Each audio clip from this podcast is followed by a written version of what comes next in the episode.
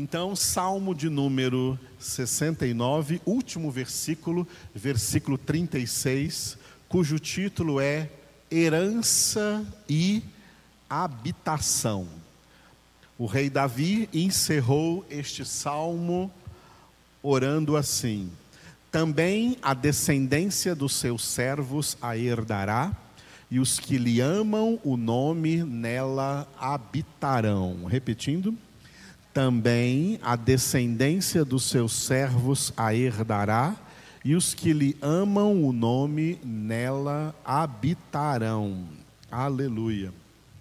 Bom, este versículo começa aí com uma conjunção aditiva, que é esse também, ligando ao versículo anterior, aos dois versículos anteriores, né? Aos dois versículos anteriores falando, especialmente ao anterior, ao 35, falando dos salvos, aqueles que serão salvos, edificados e habitarão no céu, habitarão na casa do Pai, habitarão na nova Jerusalém. Então, aqui está falando da nova Jerusalém no céu.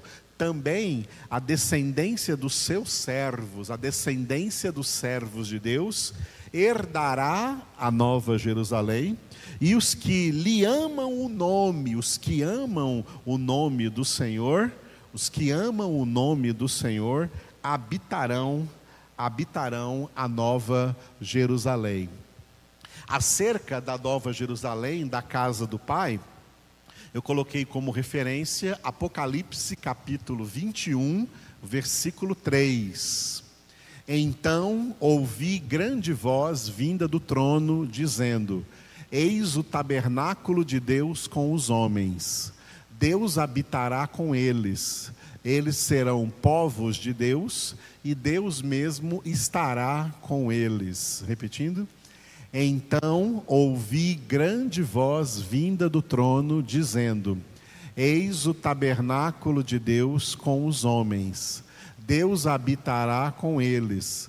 Eles serão povos de Deus e Deus mesmo estará com eles. Aleluia. Este versículo 3 do capítulo 21 de Apocalipse, penúltimo capítulo da Bíblia Sagrada, descreve então a futura habitação dos filhos de Deus. A futura habitação dos salvos, dos santos de Deus. A habitação daqueles que Conforme Paulo escreveu em Efésios, capítulo 1, versículo 4, foram escolhidos pelo próprio Deus em Cristo Jesus antes da fundação do mundo para serem santos e irrepreensíveis diante dele em amor. A salvação, a doutrina bíblica da salvação, contém outras subdoutrinas que completam toda essa doutrina da salvação. E uma destas subdoutrinas, dentro da doutrina bíblica da salvação, é a doutrina bíblica da eleição. Que infelizmente muitos crentes não creem, não acreditam e ao desacreditarem da doutrina bíblica da eleição, estão desacreditando da própria palavra de Deus, que declara que essa doutrina é verdade, ela é verdadeira. São muitos os textos, eu citei apenas aqui um deles, que é Efésios 1:4, dizendo que Deus nos escolheu. Paulo está falando aí em nome de todos os eleitos, Deus nos escolheu em Cristo, e quando foi a data dessa escolha, essa escolha foi antes da fundação do mundo. E qual o propósito dessa escolha? Para sermos santos e irrepreensíveis diante dele em amor. Para isso mesmo, então, diz o versículo de número 5 lá de Efésios 1, 5. Para isso mesmo ele nos predestinou. Essa é uma outra doutrina que os que não acreditam na eleição também não acreditam na doutrina da predestinação. E ao não acreditarem na doutrina da predestinação, não estão crendo na Bíblia, porque essa doutrina é bíblica. As pessoas que não acreditam nessas duas doutrinas, a doutrina da eleição e a doutrina da predestinação, eles tentam difamar essas duas doutrinas, chamando essas duas doutrinas de doutrinas calvinistas, porque para eles essas doutrinas foram inventadas por um teólogo chamado João Calvino. Não é verdade. A Bíblia foi escrita muitos séculos antes de João Calvino, que é da época da reforma para cá existir. O que João Calvino fez foi reconhecer essas duas doutrinas na palavra de Deus. A palavra de Deus é incontestável. A doutrina bíblica da eleição não é uma doutrina calvinista e a doutrina bíblica da predestinação não é uma doutrina calvinista. É uma doutrina de Deus, é uma doutrina de Cristo, é uma doutrina do evangelho, uma doutrina evangélica, uma doutrina bíblica. São duas doutrinas, eleição e predestinação que fazem parte da grande doutrina da salvação. A salvação é para aqueles e exclusivamente para aqueles que o próprio Deus escolheu antes antes da fundação do mundo, antes de começar Gênesis 1, 1. No princípio criou Deus o céu e a terra. Quando Deus começou a criar, ele já conheceu previamente todos os seres humanos que iriam existir na face da terra durante toda a história da humanidade. Isso se chama presciência. Por isso o apóstolo Pedro fala na sua primeira carta, primeira carta de Pedro, que os eleitos são salvos pela presciência de Deus Pai.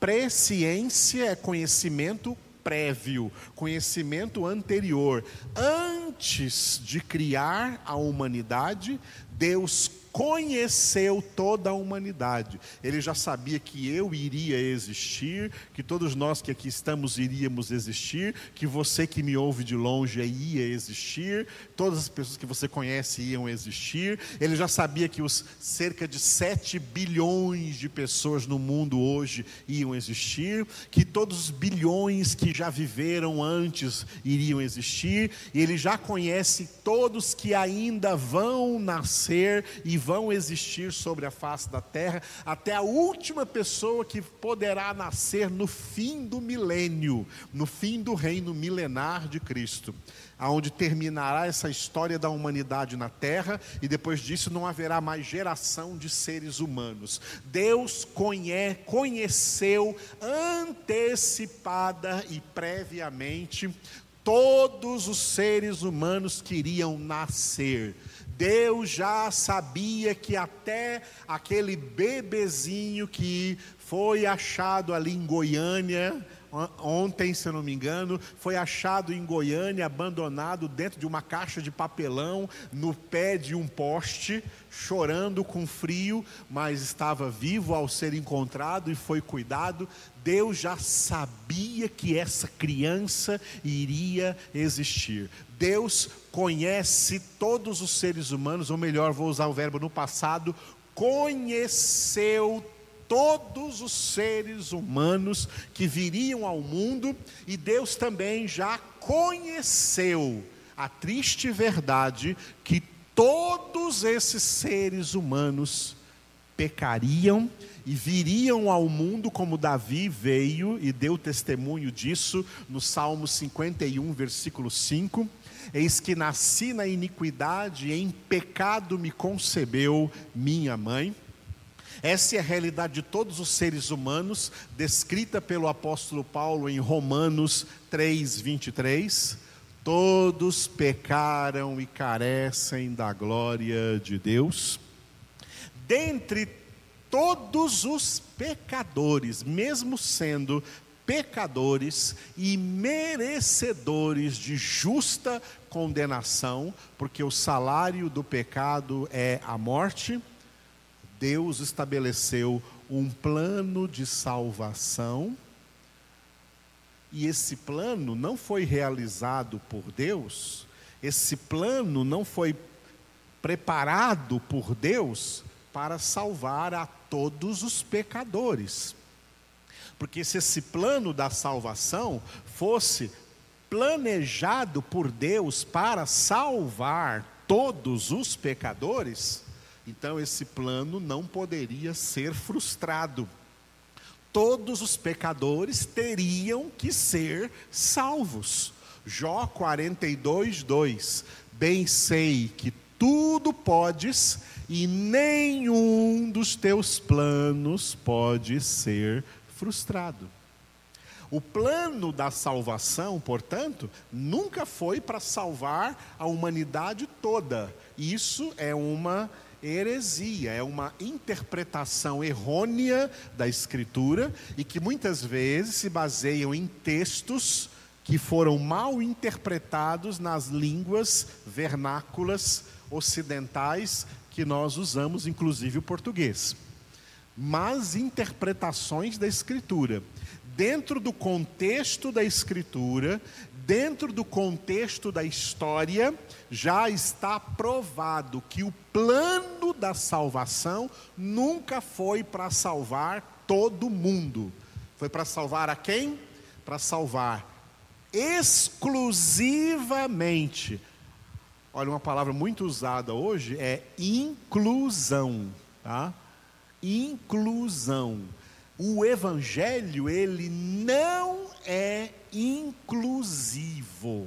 O evangelho, ele é exclusivo, porque a obra da salvação foi planejada por Deus para salvar exclusivamente aqueles que Deus escolheu em Cristo antes da fundação do mundo.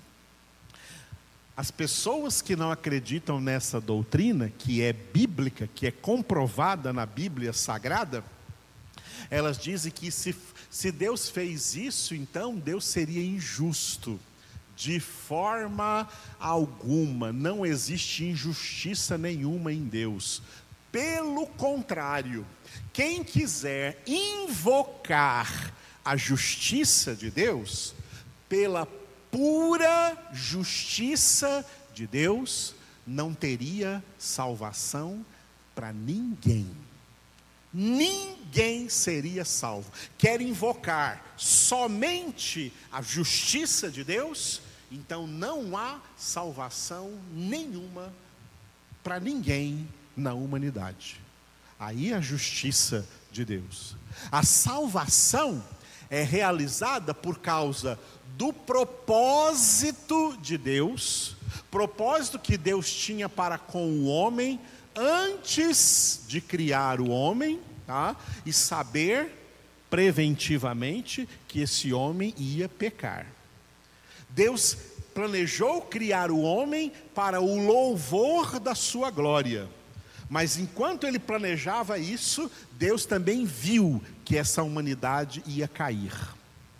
O plano da salvação, ele é realizado para que o plano e o propósito de Deus, de que o homem sirva para o louvor da sua glória, não fosse frustrado, porque senão o pecado teria frustrado o plano de Deus. Na obra da salvação, dentre toda a humanidade, Deus escolhe poucos para cumprir neles esse plano. Esses que são salvos, então serão salvos, serão salvos para o louvor da sua glória. E o propósito de Deus é cumprido. E os demais vão sofrer o peso da justa condenação de Deus. Condenação que era também para nós, eleitos de Deus, mas quem recebeu essa condenação em nosso lugar foi Jesus. Por isso, Jesus veio para receber a condenação em nosso lugar. Nós recebemos o perdão de Deus, porque Jesus recebeu a nossa condenação. Mas as pessoas que não creem em Jesus, os ímpios que vivem e morrem sem Jesus, eles mesmos pagam pela sua vida de pecado, isso é a justiça de Deus, e isso ocorre na maioria esmagadora da humanidade, porque o plano da salvação nunca teve propósito quantitativo de salvar uma maioria de seres humanos. Não. O plano de Deus na salvação era salvar poucos, aqueles que Jesus chamou de poucos escolhidos, em Mateus 22, 14. Porque muitos são chamados, mas poucos escolhidos. E esses poucos escolhidos são escolhidos por aquilo que Paulo chamou em Romanos, capítulo 11, versículo 5, que Paulo chamou de a eleição da graça sobrevive hoje, também agora, no tempo de hoje, sobrevive um remanescente, segundo a eleição da graça. A graça é a principal doutrina dentro da doutrina da salvação. Olha só, citei três doutrinas que estão dentro da doutrina da salvação: a doutrina da eleição, a doutrina da predestinação, a doutrina da graça. E Paulo une a doutrina da graça com a doutrina da eleição em um único versículo, Romanos 11, 5, para chamar de a eleição da graça. A graça de Deus cumpre a eleição, alcançando durante toda a história da humanidade aqueles e exclusivamente aqueles que foram escolhidos por Deus antes da fundação do mundo para o propósito da salvação. E ainda antes da fundação do mundo, Deus escreveu o nome de cada um destes poucos escolhidos no livro da vida do Cordeiro. E foi por essa razão que Jesus disse em João capítulo 15: Não fostes vós que me escolhestes, mas eu que vos escolhi a vós outros, para que vades e deis fruto e o vosso fruto permaneça. Esse fruto é o fruto de salvação. Qual é o fruto de salvação? É o fruto do Espírito Santo, que o Espírito Santo produz somente na vida dos salvos, na santificação dos salvos, o fruto que é descrito pelo apóstolo Paulo em Gálatas 5, 22, 23. Mas o fruto do Espírito é amor, alegria, paz, longanimidade, benignidade, bondade, fidelidade, mansidão, domínio próprio. E Paulo termina dizendo: contra essas coisas não há lei. Ou seja, a própria lei de Deus não pode condenar esses salvos, porque eles estão sendo santificados no Espírito Santo. Mas a lei pesa sobre quem não tem o Espírito Santo e, portanto, não vai produzir o fruto do Espírito em suas vidas, vão produzir espinhos e abrolhos. É por isso o trigo e o joio que serão separados. Por isso a árvore boa que dá bom fruto, a árvore má que dá mau fruto. A humanidade está dividida nesses dois tipos de pessoas. A maioria para justa condenação os poucos escolhidos para habitar na casa do Pai, para herdar a vida eterna, herdar a nova Jerusalém, ser povo de Deus por toda a eternidade. Essa é a obra de Deus, acerca da qual há muita coisa que se falar, e é acerca da qual nós, no nosso ministério, falamos o ano todo.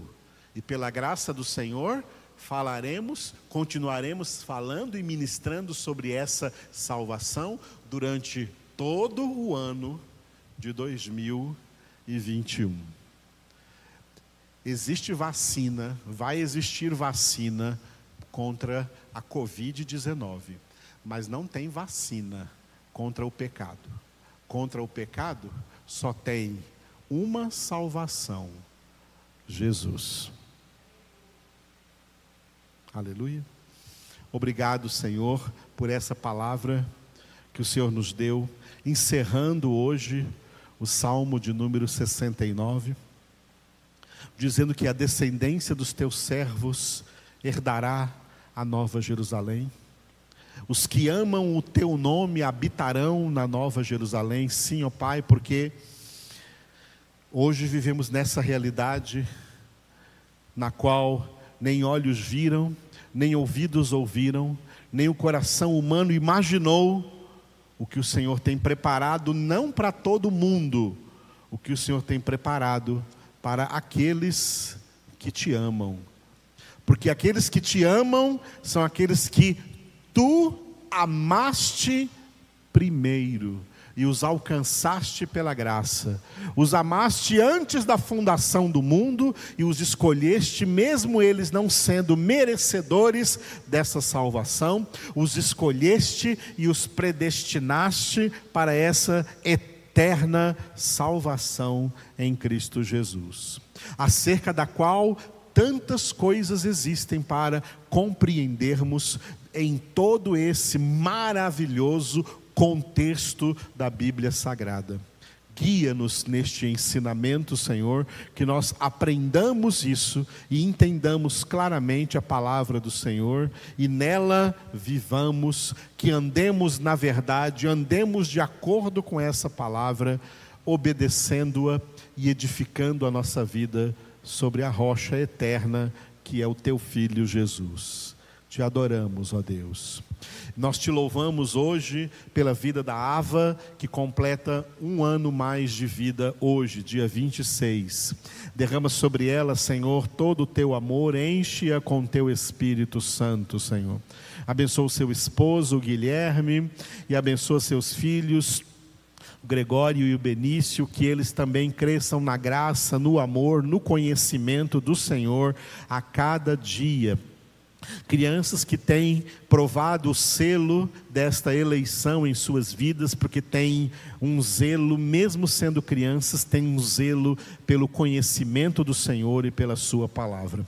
Que a Ava continue sendo uma esposa sábia e uma mãe sábia para ensinar essas crianças a crescerem no amor de Deus, na palavra, no conhecimento, na sabedoria do Senhor. Entrego a Ti também, Senhor, a vida desse casal de noivos, o Moisés e a Estefânia, que estarão casando-se no próximo sábado, dia 2, derrama sobre eles desde já a tua bênção, confirma sobre eles esta bênção matrimonial. Abençoa o pai do Moisés, Senhor, o pastor Joãozinho, que ele seja curado de todo mal, Senhor, agora possa ser curado no corpo e na alma, no, por dentro e por fora, no interior e no exterior. Colocamos na tua presença a vida dele em nome de Jesus. Obrigado, Senhor, por cada membro da nossa congregação e de toda a tua congregação eleita sobre a face da terra.